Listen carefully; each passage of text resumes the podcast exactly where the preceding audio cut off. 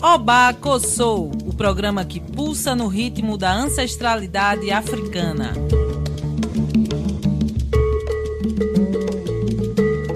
Oba Kossou está no ar para falar sobre os direitos humanos e cultura dos povos tradicionais de terreiro. Nesse xirê radiofônico, a musicalidade e os direitos das comunidades tradicionais de terreiro serão porta-vozes do nosso programa.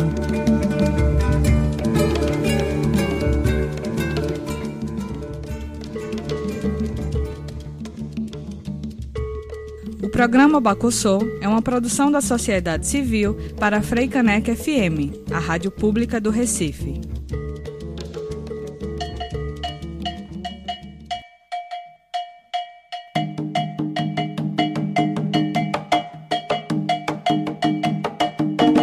Olá, ouvintes da Rádio Freicanec FM 101.5. Sou Angela Borges, feminista negra na luta contra o racismo. Estarei aqui junto com vocês nessa gira de ideias que é o Oba Sou. Boa tarde, querido ouvinte. Eu sou Jaqueline Martins e junto com vocês também irei dançar esse xirê radiofônico que é o Oba Sou. Estamos no ar, vibrando nas antenas de Recife do Brasil, falando sobre ancestralidade, africanidades e direitos humanos. Nosso programa de hoje está pensando sobre justiça como um valor africano. Vamos homenagear o orixá Xangô, o rei que está vivo, o rei que não se enforcou. Por isso, venham e vejam o rei. Obacossô, Caô, Cabe, Silé.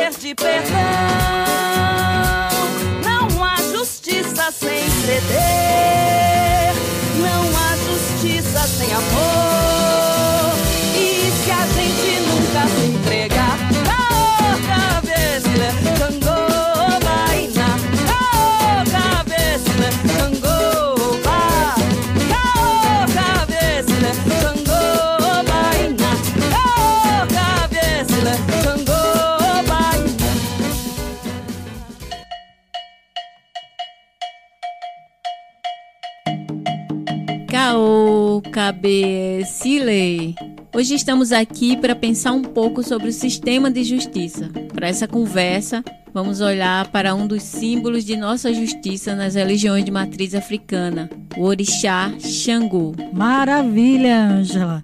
E hoje, para conversar com a gente sobre esse tema, convidamos uma irmã nossa que tem uma trajetória de militância antirracista no campo político-jurídico. Ela é uma mestra em ciências jurídicas e doutoranda em direito pela Universidade Católica de Pernambuco. Uma mulher preta, uma mulher preta de terreiro. Estamos aqui com a professora Ciane Neves. Seja bem-vinda, minha irmã, professora Ciane. A família Bacossô está bastante feliz por ter você aqui com a gente para dialogar sobre esse tema tão, tão importante para nós. Seja bem-vinda, professora Ciane. Ciane Neves, uma irmã, amiga maravilhosa. Tenho muito respeito e admiração pelo seu compromisso para a efetivação dos direitos humanos e luta contra o genocídio do povo negro. Feliz por esse encontro, aproveite e passe a palavra para que se apresente para nossos ouvintes. Olá, ouvintes do programa Obacossô, da Rádio Freicaneca e Rádio Aconchego. Olá a toda a produção do programa. Uma, quero agradecer muito a, a, o convite para estar nesse momento partilhando essas reflexões, essas é, inquietações que se colocam ao longo do nosso, do nosso existir, da nosso estado no mundo, é, e dizer que estou muito feliz com essa possibilidade de troca.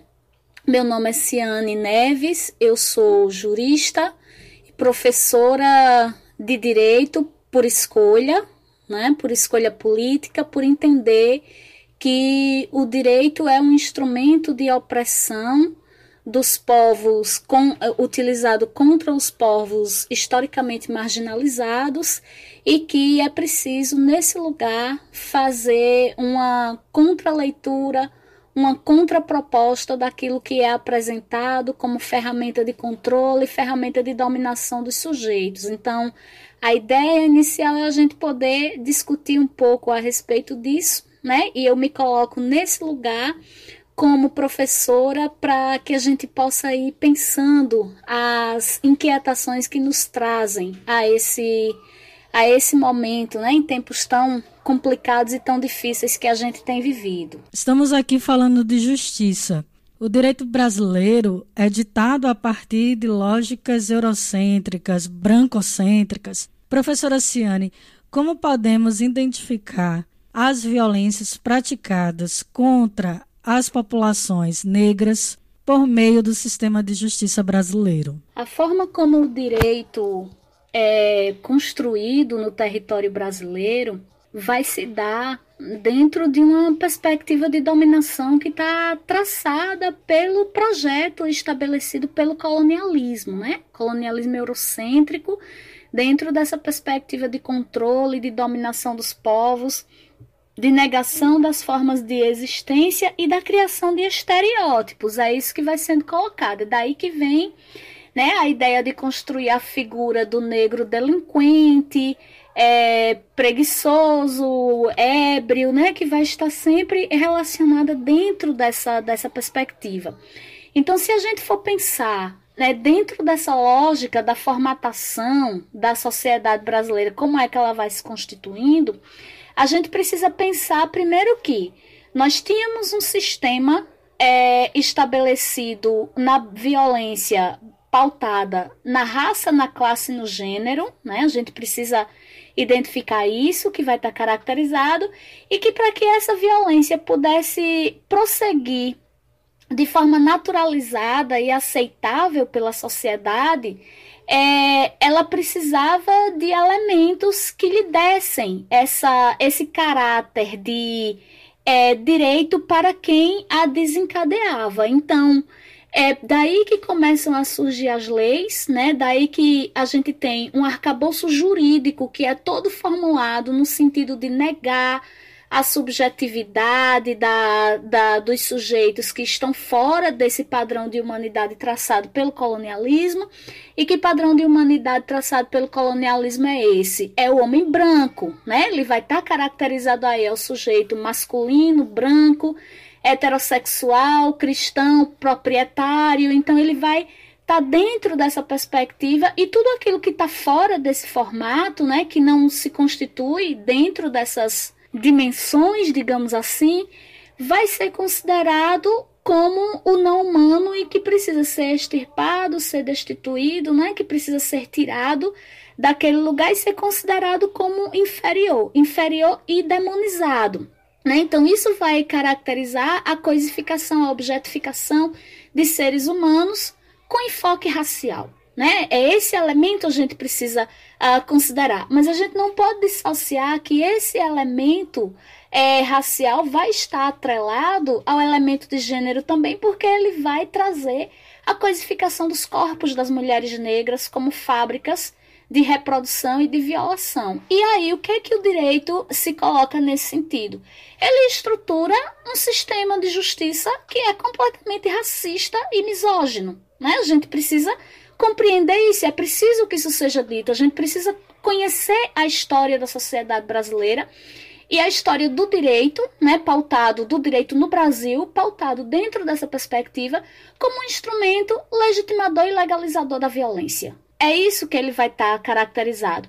A produção de leis vai se dar de acordo com a perspectiva dos sujeitos que podem dominar, controlar as relações no âmbito das sociedades. Então, ela vem para regulamentar, para regular esses comportamentos, e à medida que ela regula esses comportamentos, ela cria a figura do delinquente que precisa ser controlado, que precisa ser dominado, né, sobre, sobre diversas perspectivas, sobre diversas nuances e aí isso vai se abater, obviamente, sobre a população negra e vai criar um imaginário social que persiste até os dias atuais. É por isso que a gente lida com tanta tranquilidade com esse genocídio crescente, seja pelo encarceramento em massa, seja pelo assassinato das pessoas negras na rua, seja pela negação de se tomar políticas de saúde numa crise sanitária como a que nós estamos vivendo, ela vai se dar dentro dessa perspectiva de que o direito legaliza, ele serve como um instrumento de legalização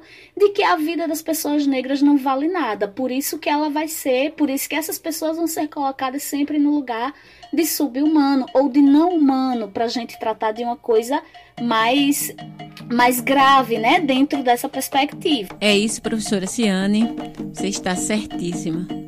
É isso, queridos ouvintes. Estamos aqui com a professora Ciane Neves, conversando sobre os caminhos de acesso à justiça e Xangô. Ela está trazendo reflexões para a gente pensar o sistema de justiça brasileiro como uma tecnologia de poder e opressão. Vamos para um breve intervalo e voltamos já.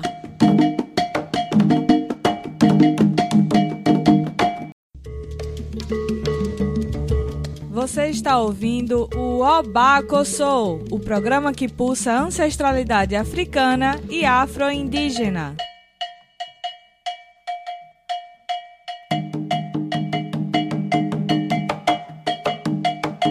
Estamos de volta com o Obaco Soul. Caô Cabiecilé. Hoje homenageando o nosso Baba Xangô, Senhor do Fogo e da Justiça. Por isso também estamos conversando sobre o sistema de justiça brasileiro e os acessos para os caminhos de justiça. Isso mesmo, Jaque. Contamos aqui com a participação de uma especialista em ciências jurídicas, mulher preta e de terreiro, professora Ciane Neves. Professora Ciane, já entendemos que o direito no Brasil foi e ainda é um grande suporte para as ações indutoras do racismo antinegro, sobretudo na linha da criminalização das vivências das africanidades. Como a senhora avalia hoje o tratamento das instituições do Poder Judiciário para as religiões de matriz africanas e afro-indígenas? E aí, um elemento que a gente vai identificar nesse campo, né, da, de como o racismo antinegro se manifesta na sociedade brasileira e a forma de criminalização das vivências negras e indígenas também nesse país, é a partir de algo que a gente tem visto com muita frequência na contemporaneidade, que são as ações de criminalização das religiões de matriz africana e afro-indígena. Né? Então, a gente vai ter uma série de situações com as quais a gente vai se deparando que termina é, desembocando no que eu chamo de judicialização da religiosidade afro-brasileira. Esse é um termo que não é criado por mim, é um termo criado pelo professor Ius Verde Oliveira, do estado de Sergipe, e que eu tomo de empréstimo porque acho que ele responde a esse cenário que a gente está vivenciando na nossa sociedade, que é agora o último elemento, né, ou o último caminho utilizado dentro dessa perspectiva é a perspectiva da criminalização das religiões de matriz africana e afro-indígena. E aí a gente tem uma série de questões. Primeiro, por quê? Essas religiões são vivenciadas não na perspectiva do entendimento colonialista do que vem a ser religião. Não há religar e não há pecado, não há arrependimento, não, é, não há culpa no universo dessas religiões, mas há um modo tradicional de ser e de viver. Esse modo tradicional afronta todo o arcabouço jurídico e ideológico que o colonialismo estabelece, né, como forma de controle dos sujeitos. Pelo contrário, essas, as religiões de matriz africana e afro-indígena permitem que as pessoas possam exercer com plenitude a sua condição de humano, que também é sagrada. E isso é uma condição inadmissível no âmbito da, do, do projeto colonialista, que é um projeto de dominação. A dominação não casa com a autonomia, né? Elas são completamente opostas. Isso é uma coisa para a gente considerar. E aí a gente vai ter uma série de questões. Uma delas é a forma como o Poder Judiciário tem, tem se utilizado do não reconhecimento e da não garantia da laicidade como um princípio constitucional que deve ser vivenciado na sociedade brasileira é muito grave, né? A gente tem dois pesos e duas medidas. A gente tem uma disputa que está travada por meio do, do, das religiões evangélicas neopentecostais, principalmente, e é preciso que se diga isso, porque, como nos ensina Paulo Freire, a gente não pode ter medo de chamar as coisas pelo nome. Né? Então, há uma disputa travada pelas religiões neopentecostais dentro de uma perspectiva de dominação territorial, físico-geográfica, no campo da, dos lugares, dos locais onde os terreiros estão é, localizados, mas há também uma disputa territorial em matéria de corpo, né? A gente falando de corporeidade, por quê? Porque é domínio dos corpos dos sujeitos que compõem esses segmentos religiosos. Isso é elemento do racismo. E aí o que, é que a gente tem? A gente tem sempre a admissibilidade de ações com a perspectiva de impedimento de iniciação de crianças, sob o argumento falacioso do cárcere privado, né, da, da, dos maus tratos, né, de uma série de coisas que vão sendo constituídas aí a gente tem a criminalização das religiões de matriz africana e afro-indígena sob o argumento falacioso de perturbação do sossego, de proteção do meio ambiente. A isso eu é, também tomo de empréstimo um termo criado pela pesquisadora Valkyria Chagas, que ela chama de pilhagem, né? que também não é um termo dela, é um termo que ela pega emprestado do pesquisador Nader, para tratar de pilhagem quando se refere ao povo de santo, que é ou ao povo de terreiro, né, para fazer alcançar de forma mais ampla, que é dizer que se está defendendo um direito que é de coletividade, mas que na verdade o que está fazendo aí é uma deturpação de um instrumento jurídico que deveria ser coletivo para poder perseguir alguém dentro de uma perspectiva político-ideológica, que é isso que as religiões neopentecostais têm feito com as religiões de terreiro. Então a gente tem se deparado com esse tipo de entendimento e de interpretação do arcabouço jurídico brasileiro, e aí se lida com muita tranquilidade no âmbito do sistema de justiça, sobretudo no âmbito do sistema de justiça criminal com isso, porque as nossas instituições e o poder judiciário estão tomados pelo racismo institucional. Diante desse cenário em que o racismo e o judiciário no Brasil constituíram e constituem, né, um caminho é, sustentador, um casamento sustentador de desigualdades raciais e sociais. Na sua percepção, professora Ciane, como podemos visualizar e viabilizar a instrumentalização do direito para a promoção e a efetivação dos direitos humanos, para o acesso à justiça, para os povos tradicionais de terreiro, para as populações negras e indígenas. E o que nós podemos aprender acerca da justiça enquanto valor africano em Xangô? Boa pergunta, né? Boa, boa, boa pergunta. O que nós podemos aprender acerca da justiça enquanto valor africano em Xangô?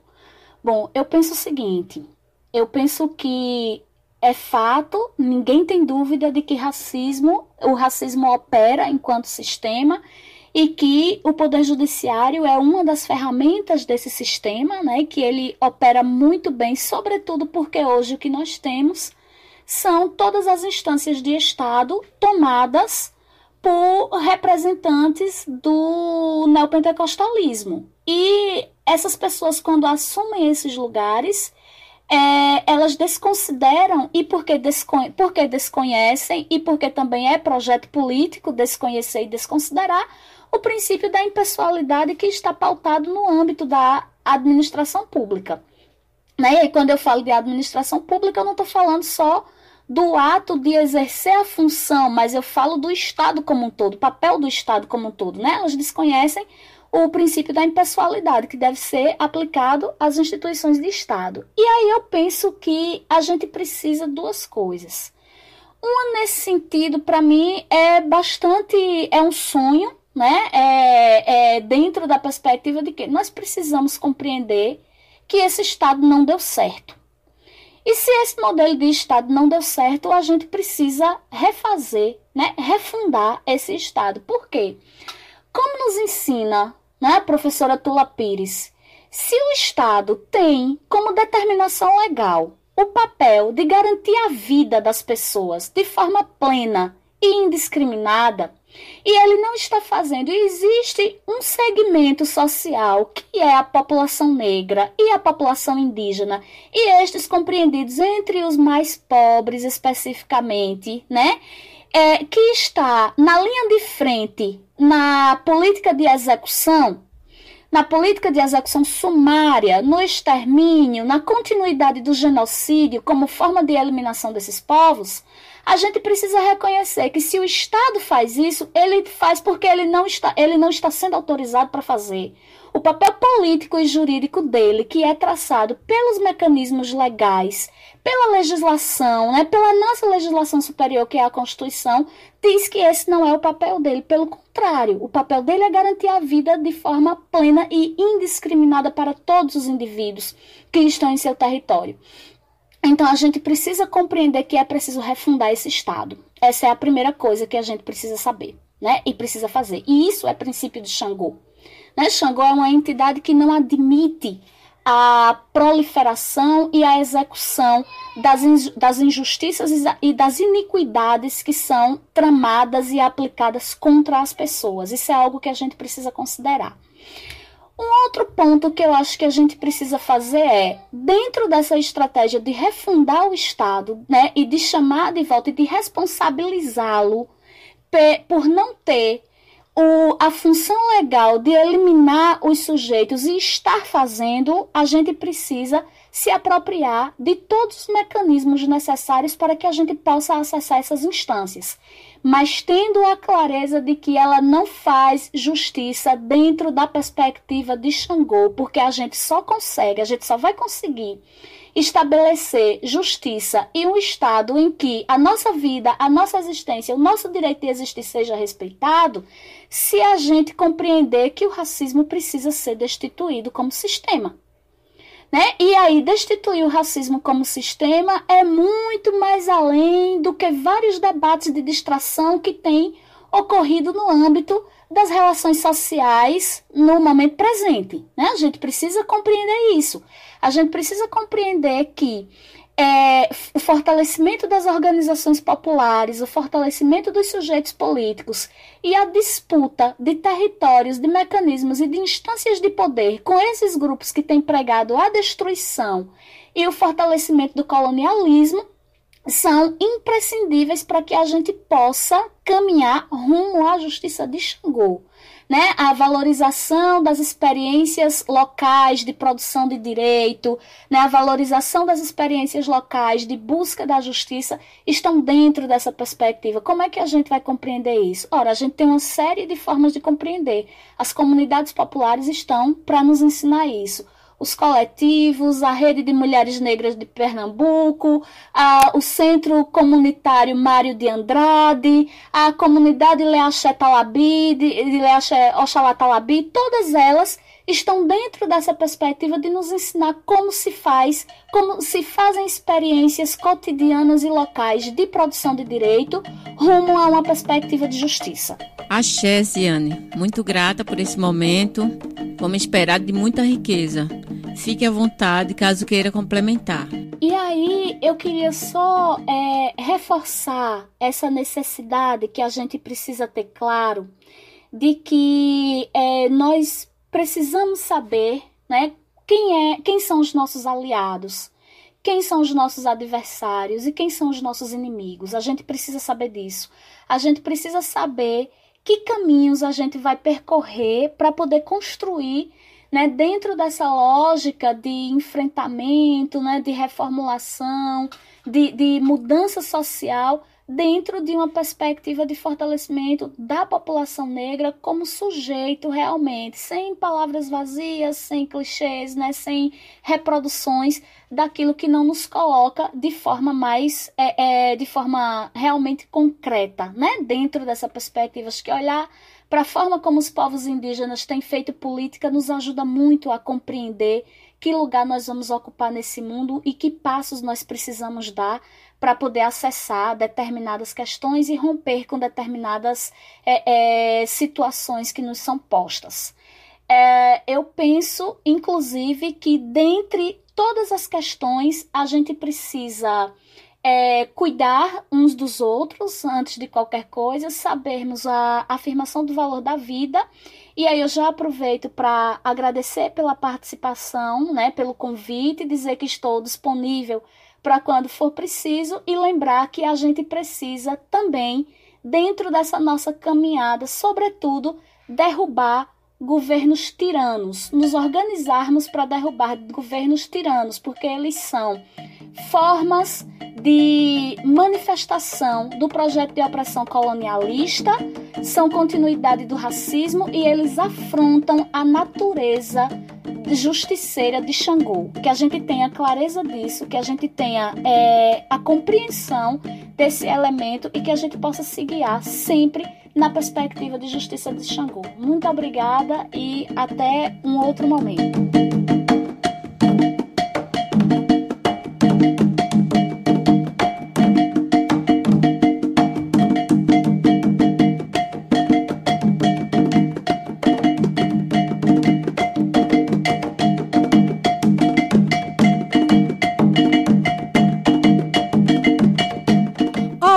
Bacossou, a justiça está viva e nós cultuamos ela. Caô Cabiecilé. É isso, estamos chegando no final do nosso programa e eu queria agradecer mais uma vez a professora Ciane pela partilha, a você, querido ouvinte, pela companhia nessa tarde. Quero agradecer a nossa produção, Adriana Mendes, e a nosso apoio técnico, que é a Rádio Comunitária Conchego. Até próxima semana. Axé.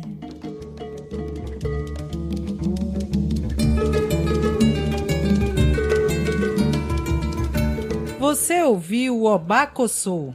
Quer saber mais sobre o programa? Procure nas redes sociais por Programa Obacossô. Na próxima semana estaremos de volta.